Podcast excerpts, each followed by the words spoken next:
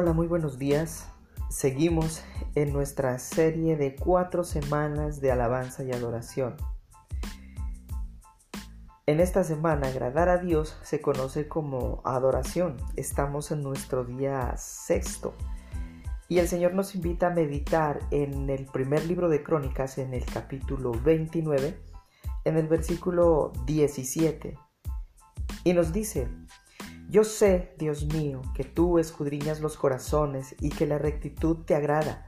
Por eso yo con rectitud de mi corazón voluntariamente te he ofrecido todo esto y ahora he visto con alegría que tu pueblo reunido aquí ahora ha dado para ti espontáneamente. Qué maravillosa palabra que el Señor hoy nos pone a meditar. Y el contexto de este versículo hace mención a aquel tiempo en el cual eh, David eh, quería em, elaborar el templo para que habite el Señor. Pero el Señor le había dicho que él no le iba a construir templo.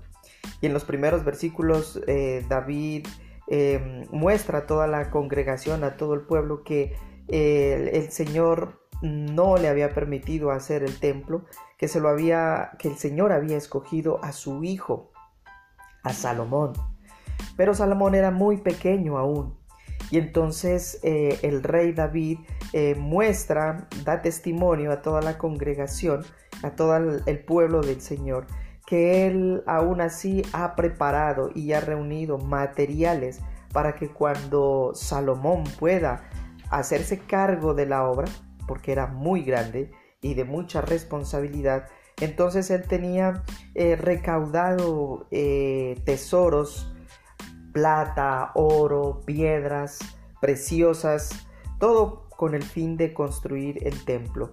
Y anima a toda la congregación a que haga lo mismo, que si pueden eh, aportar y ofrendar al Señor lo que tengan de valor, lo que puedan de una manera voluntaria.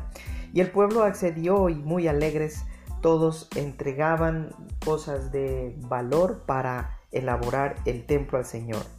Y viene este pasaje entonces, el versículo 17, y nos dice que yo sé, Dios mío, que tú escudriñas los corazones y que la rectitud te agrada. Por eso yo con rectitud de mi corazón voluntariamente te he ofrecido todo esto. Nos está invitando aquí David para nuestra aplicación de agradar a Dios, se conoce como adoración, es entender que todo lo que nosotros hagamos para el Señor, de buena manera, de buena voluntad, eso es lo que le agrada.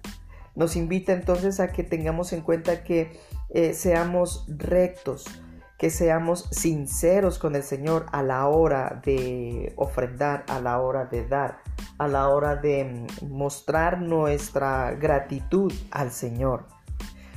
Dice eh, David, eh, luego, te he ofrecido todo esto y ahora te he visto con alegría que tu pueblo, reunido aquí, ahora ha dado para ti espontáneamente, que también al dar el ejemplo él de agradar al Señor, todos los demás también dan con alegría.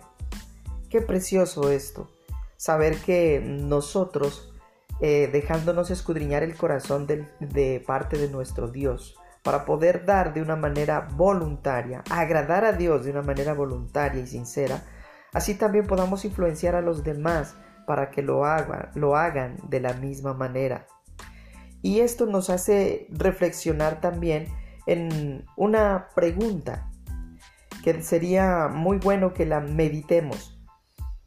¿Encuentra usted difícil hacer lo que Dios quiere? ¿O más difícil aún querer hacerlo? Miremos. Escudriñemos nuestro corazón, permitamos que el Señor revise nuestro eh, espíritu y nuestra alma y contestemos esta pregunta. ¿Será más difícil hacer lo que Dios quiere? ¿O será más difícil eh, intentar hacerlo o querer hacerlo? Que Dios te bendiga.